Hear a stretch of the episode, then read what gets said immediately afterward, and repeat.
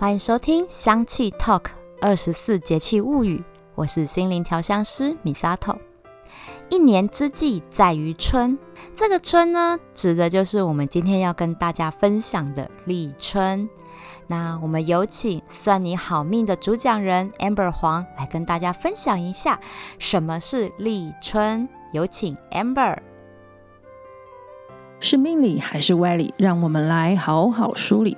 嗨，我是 Amber 安博黄。在介绍了节气是怎么来的、节气的取名字、古人的用心和巧思之后呢，接下来我们要来一起认识与了解古人的气象智慧。二十四节气中的第一个立春，您知道吗？二零二一年的立春竟然不是二月四日。您知道立春竟然会跟孤软和寡妇有扯上关系，是命理还是歪理？我们待会就马上来梳理。还有这一集香气 Talk 的米萨头老师要介绍分享什么？跟立春有关的芳疗知识呢？立春是二十四节气中的第一个节气，是太阳位置到达黄金三百一十五度的时候。一般日期呢会是在每年的二月三日到二月五日之间，而通常经常会是在二月四日。我们前面说过，古人取节气的名字是有其代表的含义的。立有开始的意思，所以立春表示一年四季为首的春天开始了。而立春到立夏的这段时间呢，就是所谓的春季。不过，二零二一年的立春竟然是在二月三日，不是在二月四日。上一次发生这个情况的时候呢，是在二零一七年，但是在二零一七年呢，却是在一八九七年那一年才是二月三日立春，这中间隔了一百二十年啊。那二零二一年之后，下一次二月三日立春会是什么时候呢？答案是二零二五年，这是天意还是什么神奇的力量吗？会发生什么事情吗？其实呢，都不是的，这不过是因为天文历法的计算关系。因为实际上，我们一年的时间并不是三百六十五天准，而是三百六十五点二四二二天。同时，太阳的周年运动呢，有最大的规律，但是也不是完全都是不变化的规律。因此，我们才有平年论年的历法。当然，节气具体的时间就会有些微的变化。一般来说，平年的时候呢，节气跟前一年是相同的，或是会往后一天。如果遇到了闰年呢，跟前一年一样，或是会提前一天。这也就是我们一开始说立春这个节气呢，会落在二月三日到五日这几天。立春这个节气的重要性呢，是因为这个时间是最适合农耕开始的气候和时。机，这也是古人天时地利的概念。农民会依据立春当时的天气情况来推测可能的收成。有句谚语说：“立春晴，雨水云；立春晴一日，耕田不费力。”这都是在说立春的时候呢，如果是风和日丽的好天气，当年的耕作呢就不用这么的费费力。但是如果遇到立春下雨啊，就有俗谚说：“立春之日雨淋淋，阴阴湿。”湿到清明，湿气、雨水过多。种子不发芽，反而可能会泡烂在土里，这些都会导致收成的结果。看天吃饭的农民倒是真的要常常揣测天意。在台湾，因为地理位置的关系啊，所以立春的时候呢，中南部第一期的水稻已经开始进行插秧了，而北部地区通常会是休耕或是采药播种的状态。另外，立春这个时节呢，大陆沿岸的冷水海流会继续的往南流动，所以怕冷的鱼类呢，这时候。就会更往南方游去，这也就是为什么在这个时间呢会有乌鱼季，也因为这样子呢，黑鲳鱼、白带鱼会是在这个时间点上呢捕获最多的鱼货。由于立春这个节气的重要性，当然也会因此演化出很多的民俗活动。像是前面的集数里面呢，我们有提到的打春，就是拿泥土塑成耕人和耕牛的像啊，借以象征春天来临，提醒农民要准备春耕了。后来演变成鞭打春牛的活动，假的人呢也变成活人演出了，手里拿着杨柳鞭打土牛，意思就是要叫醒牛准备耕田啦。还有就是咬春，在立春的这一天呢，用面粉做成饼皮，包裹生菜和其他食材，做成春饼或春卷啊。我的台南老家呢，叫这个叫做润饼，然后大家一起分享，祈求身体健康。也是华人文化圈的新加坡，据说立春的习俗是存钱啊，用意是在立春的这一天存钱，有让一整年都有钱进账、财源滚滚的意思在里面。所以你好命有新加坡地区的听友，不知道我这样说的是不是对的？前面说的立春是可以做的事情，当然习俗里面也会有立春的时候不能做的事情。哎，这个我们就要来梳理一下是道理还是歪理了。不知道大家有没有听过孤鸾年、寡妇年啊？在第五十六集《古人的好运懒人包》里面呢，我们介绍过农民历的时候有详细说明。简单的说呢，就是因为历法计算时间天数的关系，会出现闰月，所以要是闰二月的话。话呢就会出现两次立春，那么这一年就会被称作叫做是孤鸾年。习俗上呢是不适合结婚嫁娶的啊？为什么呢？啊，大家都知道，我喜欢打破砂锅问到底，还会问砂锅在哪里。找到这个被称作孤鸾年的理由是，春有桃花的意思，一年有两个桃花，表示会有二春。这个结婚怎么会婚姻幸福呢？而寡妇年呢，就是呃闰二月的隔年是没有立春的，就被叫做是寡妇年了。呃，我个人觉得这是一个风土民情，可以当做一种对过去人们生活状态的认识。不过呢，真心觉得是没有什么道理的。除了这个呢，我发现网络上有些文章整理了一些不可以做的禁忌，有些我实在是觉得有点无稽之谈了。像是啊，立春的时候呢，出家的女子不要回娘家，会把美好的春天运气带回娘家，而影响婆家。哎，希望现在没有这么不开化、不明事理的婆家。还有立春之日呢，不要搬家啊！这这个在农业社会时代也许是有道理的，呃，因为立春正是农忙的时候，搬家不是来添乱的吗？忙不过来的。但是呢，现在工商社会，立春之日，一年之始，搬个新家、新气象，开始新生活，呃，难道不好吗？也许有人觉得我强词夺理，应该要尊重古礼，那这个我就真的觉得非常的没道理了。呃，就是立春之。之日呢是不可以理发剪发，这是不吉利的。古时候认为呢，头发就如同大地的草木一样，在草木正要萌芽的时期呢，如果把它剪掉了啊，会影响生长的。所以呢，不应该在立春的时候呢去剪断它的生机。还有，也不可以去看病啊。古时候觉得立春是个好节日，在这个时候去看病是很触眉头的事情。这样子呢，会一整年都没有好运气。不知道大家觉得这个是道理还是歪理呢？不过有一个禁忌呢，大家还是遵守一下比较好啊，就是立春之日呢，不要躺着。古人的说法呢是，春天天气开始暖和起来了，太阳的阳气呢正要兴起，要活动筋骨，促进血液循环，才能保持身体健康。过了一个寒冷、穿冬衣缩脖子躲家里的冬天。春天到了，就别再缩着了。你看，人家白居易在立春之日公务下班后呢，可是骑马出去约了朋友看风景的。我们今天才会有这么一首立春的诗可以流传下来欣赏。白居易的这首诗名叫做《立春日愁前员外，曲江同行见赠》。诗是这样子的：夏值遇春日，垂鞭出尽围。两人携手语，十里看山归。柳色早黄浅，水纹新绿微。风光向晚好，车马尽南西。几近笑相顾。不经欧陆飞。开头讲的下职，呃，用现在的话呢，就是下班的意思。敬为呢，是指朝廷宫廷的意思。而我一直觉得是忧郁王子的杜甫呢，更直接有一首诗的作品，就叫做《立春》。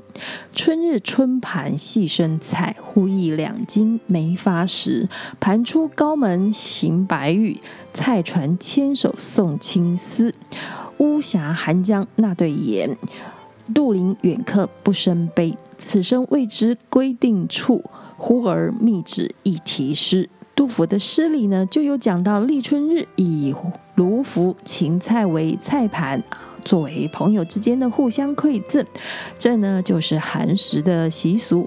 不过我说他是忧郁王子是有道理的。你看，白居易呢是下班后约朋友赏风景啊，那杜甫是看到节气里大家寒食的习俗，想到自己客居在外，归期无期，而开始伤感。不过春天虽然生机盎然，但温度却常常变化很大。有句成语“春寒料峭”，就是在说春天有时候天气转好变暖啊，但有时候又会突然变得很冷。这样的气温变化的确有时候是让人觉得不舒服的。呃，不知道我们的香气 Talk Miss 大头老师是不是有什么推荐的方法，或是介绍哪些跟立春这个节气气候变化可以应用到的芳香疗法和知识呢？哦，听完 Amber 的分享，我才知道原来孤鸾年是和立春有关呢。而且在立春存钱，一整年就会不断有钱进账哎。哦，那我下次一定要来搭配我的招财精油配方来试试看。关于立春的保健呢，我有听过两句好话哦，叫做“立春不看病，一年好运气；立春不赖床，健康到泥当。”立春呢，其实就是开始要进入到春天了，所以在中医的角度呢，春天呐是养肝的季节，因为五行中春天是属木的，而人的肝脏呢也刚好是在五行里面属木，所以呢，在这个时间点。肝气开始要走旺的时候，如果你没有好好调理肝脏，加上外面的气温变化大，其实就很容易生病哦。所以才会有立春不看病，一年好运气的这个说法。而且啊，冬天大家都懒得运动，而且又爱赖床，哦，这么冷。窝被窝里多舒服啊！所以春天就是万物开始复苏成长的日子，所以我们也要开始动一动啊！就像 Amber 提到了，白居易下班都会和朋友骑马去郊外走走，运动一下了哦。所以我们也是啊，运动一下，血液循环才会好。所以立春不赖床，健康到你当，就是这个说法了。那关于肝脏的保健，其实古人就很讲究哦。像刚刚 Amber 分享里面说的，吃的春饼，哈，有蛋皮啊、高丽菜、芹菜、萝卜啊，这样好多的七八种新鲜的食蔬哦，那都是非常好的食材。因为中医里面的一个很有名的名家，哈，叫孙思邈，他就说，你在立春里面冒出来的这些嫩芽。都是有助于帮助身体去排除这身体的热气，净化身体，然后去预防疾病的。好，所以他们才要在这个时节吃这样的春饼。那我们从现在的医学来角度来看哦，其实这类辛香类的食物，它其实能够帮助身体呢去帮助抗发炎，然后有杀菌、促进血液循环、增加新陈代谢的这种效果。而且呢，你吃大量的蔬菜，因为它们含有非常多的一些营养素跟纤维素，那更能够帮助我们排便。好，那对身体健康是非常好的。毕竟啊，我们想想，冬天的时候已经大鱼大肉吃太补了。整个冬天，你看烧烤啦、麻辣锅啊、姜母鸭、羊肉炉啊，还有过年的时候的年夜饭，这些大鱼大肉，身体真的累积了太多脂肪跟毒素了啦。好，所以呢，从立春开始，我们就要来做体内大扫除，然后来排冬天累积的体内废物，这样才会有很强健的抵抗力啊。所以，身体排毒的器官就是肝脏了。肝脏真的很重要哦。我们来看看它每天的工作内容有哪些哦。第一个，肝脏呢，它是可以把我们吃进去的食物营养素转换成人体需要的各种糖类啊、脂肪啊、蛋白质，还有一些荷尔蒙，然后来维持我们人体正常的生理运作。第二个呢是肝脏，它可以把我们吃进去的药品转化成有活性的形态，让药品可以在体内发挥效果来治病。所以啊，那种乱吃来路不明的药会弄坏肝哈，就是因为这个原因啦。那还有哦，第三个就是你不论是外来的，或者是因为肠胃道产生的这些毒素啊，你都是要透过肝脏来解毒，然后才可以排出体外的。像是尿液，就是因为蛋白质代谢之后会产生的氨气，然后就由肝脏把它转换成没有毒素的尿素，再从肾脏把它排出去。好，所以呢，像是长期酗酒会弄坏肝，就是因为酒精的摄取量高过于肝脏的工作量啊。所以适量饮酒可以调剂身心，但不要喝太多。好喽，第四个呢，就是肝脏它可以帮我们把过剩的葡萄糖呢转化成肝糖，还有呢，把过剩的脂肪酸变成脂质，然后储存下来。所以，当我们呢缺乏能量的时候，肝糖啊跟脂质就会被分解成葡萄糖，还有脂肪酸来供我们人体的细胞产生能量，然后可以正常运作。也就是说，如果呢你长期饮食时间不正常，好，该吃饭的时候不吃饭，然后呢，它就会开始把你的那些肝糖啊、脂质，然后开始分解成葡萄糖跟脂肪酸，然后帮助你身体可以在这时候继续工作。但是这长期下来是对肝很不好的，因为你增加了它的工作量。好，所以你想想看，他每天这么忙诶，但是你知道肝又很木讷。他生病了都不会讲话的，因为肝呢，它本身没有神经分布，所以出状况的时候我们都不会感觉到痛，所以才说啊，肝是沉默的器官，等到发现它出过状况了，都已经为时已晚了。所以呢，我们透过二十四节气呢来配合养生，所以从立春开始就要来养肝。那我们可以养成一些好习惯哦。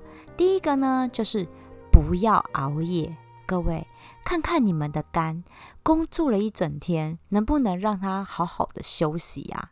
第二个，要运动。白居易都运动了，我们也该动一动了吧？第三个，就是饮食要均衡。好，有没有发现，这都是老调重弹了？不得不说啦。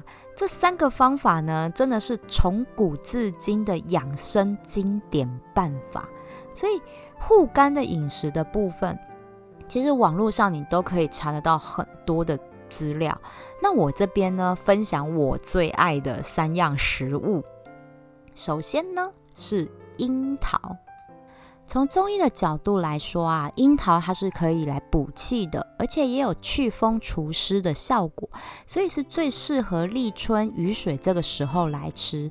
那如果我们从现代医学的角度来看，樱桃它其实营养成分很丰富哦，而且含铁量很高，所以呢，你常吃樱桃的话，可以补充铁，然后预防贫血。而且呢，樱桃也富含了植化素，和植物的植，化学的化，植化素，它是有效帮助我们提升睡眠品质的。好，所以呢，你的你不是熬夜，但是晚上真的睡眠品质不是很好，吃樱桃可以帮助你做到改善哦。